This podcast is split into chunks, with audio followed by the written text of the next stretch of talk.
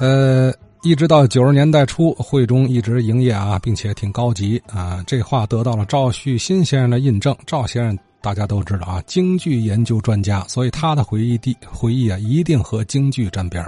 昨天一位先生谈到的时候说，当时六一年、六二年的会中饭店的情况。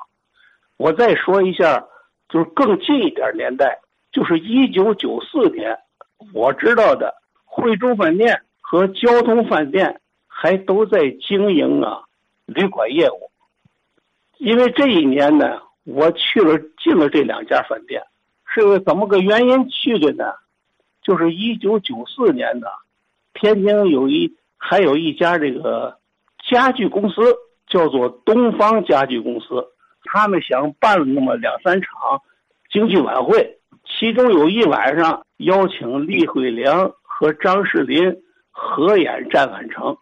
李慧良和张世林呢，在天津市京剧团共事这么多年，但是他们同台合作机会并不多，所以这一次呢，应该说是很珍贵的。尤其都在他们的晚年，当时张世林已经是七十六岁，李慧良呢也已经七十一二了吧，在他们的晚年能够留下一些个资料。让大家能够欣赏一下他们的合作戏，这个还是挺有意义的事儿。演的是什么戏呢？叫做《战宛城》，它是九月十八号晚场演出。在演出的两三天以前，李慧良给我打个电话，就说第二天的下午，在这个天津市京剧三团的排练场将预先排一下《战宛城》，叫想排吧。这个位置就是在哈尔滨道和这个南京路交口京剧三团的这个排练场，我去了。当时这个李慧良上身天气很热，尤其一活动起来更热了，所以这个上身光着。张世林呢也去了，俩人还开个玩笑。张世林说的：“我哪演过这个？”那意思。让张世林演什么呢？这剧中的典韦，典韦是二号人物，一般都是头路的武生演员要演这个这个戏，二路的都排不上，啊，必须是头路的武生演员才能演典韦这个角色。我哪演过这个？李慧良就说：“不让你演，让谁演？” 呃，老哥俩逗闷了。